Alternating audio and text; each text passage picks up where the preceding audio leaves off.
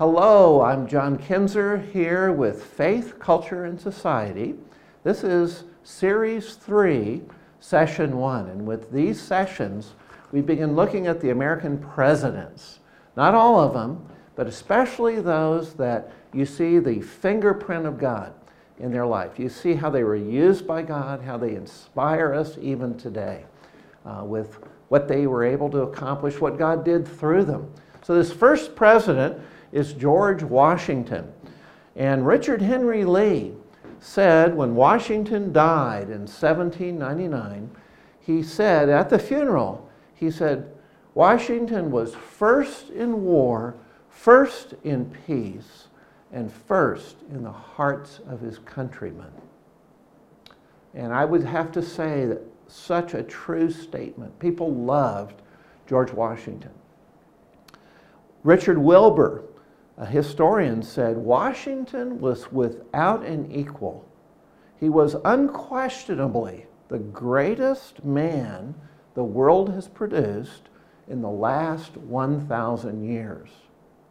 Well, I don't know if that's exactly true, but he was a great, great man. One man in particular had Washington a hero as he grew up. He had very few books, but he did have a Bible he had Aesop's Fables. He had The Life of Washington by Parson Weems. And he had John, Bunyan's Pilgrim's Progress. He later said that his goal was to be revered by people of America and to be like Washington. The man who emulated Washington was Abraham Lincoln. Well, how did people so love and respect this man? And I would have to say I've studied a lot about George Washington. I've read a number of books. I would have to say his character was the determining thing about his uh, the love and respect that people had. So when we think of character, we talked about it earlier in our series, back in series one. Character is a mark made on the heart in the life of a person by pressing, stamping, cutting, or engraving.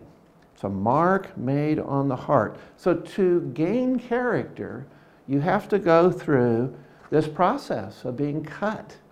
It's difficult. It's hard. It's hard to be stamped. It's not pleasant. In fact, you have to go through the difficulties. You have to go through the suffering that furnace of trials.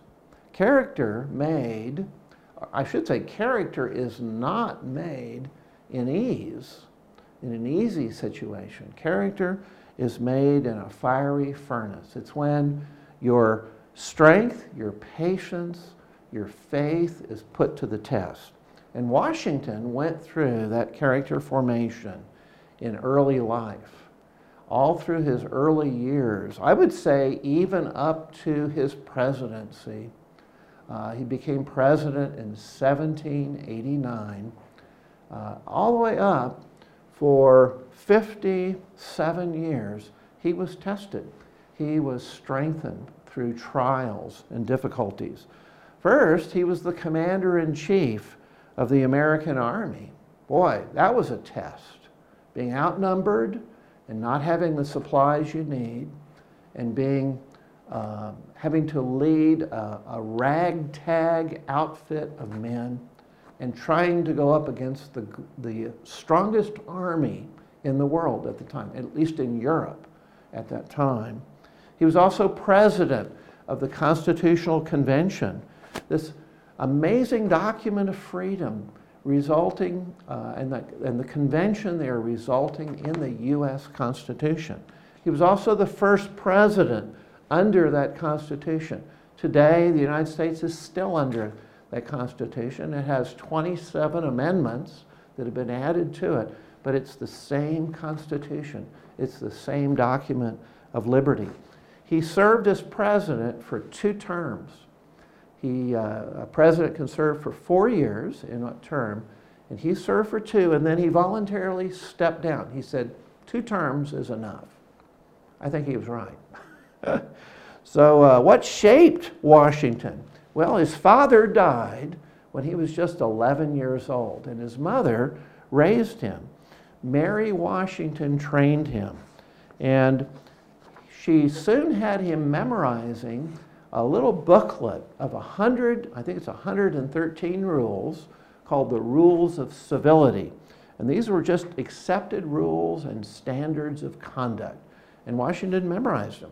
Things like not tapping your foot when you're talking to a person, not pointing with your finger at, you know, you, you restrain yourself, you govern yourself. And these rules did that in his life.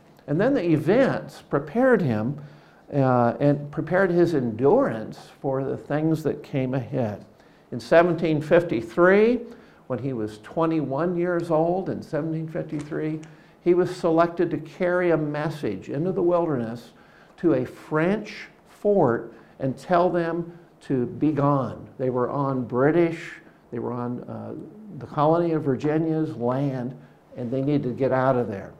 And so he, that was a big task. The next year, he returned to that area.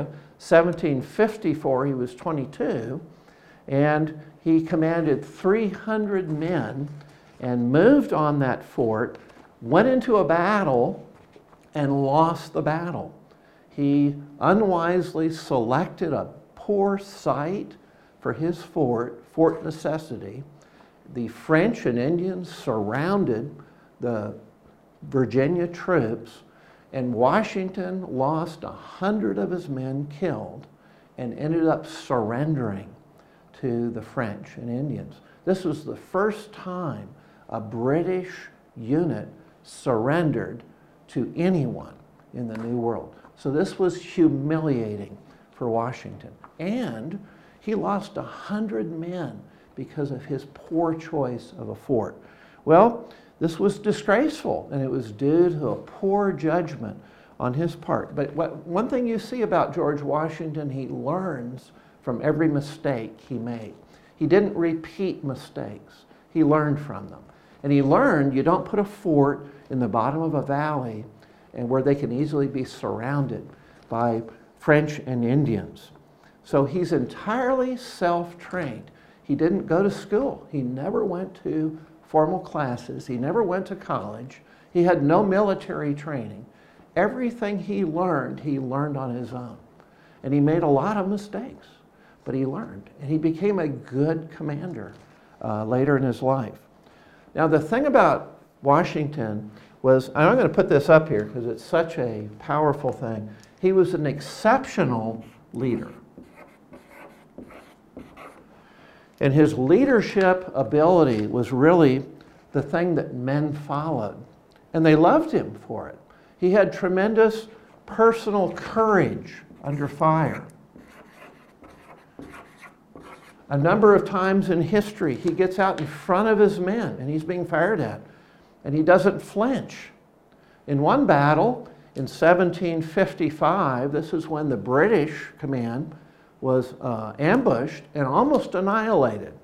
The Virginians that George Washington commanded in 1755, the Battle of the Wilderness, the Virginians saved the day by fighting hand to hand with the Indians who had attacked the British column. And so, in this hand to hand fighting, uh, George Washington had four bullet holes through his uniform. Talk about the finger of God, the finger, the hand of God protecting him. Not one bullet hit him. In fact, in his whole life, he was never wounded in battle. He believed that God was protecting him. He had a sense of God's protection. So he was never wounded. He had modesty. He was humble. When he accepted the command of the American Army in 1775 against the British, when he accepted that command, he said that he would do his best, and he was honored by this. But he felt there were other men more qualified than him. God bless you as you continue your study of American history.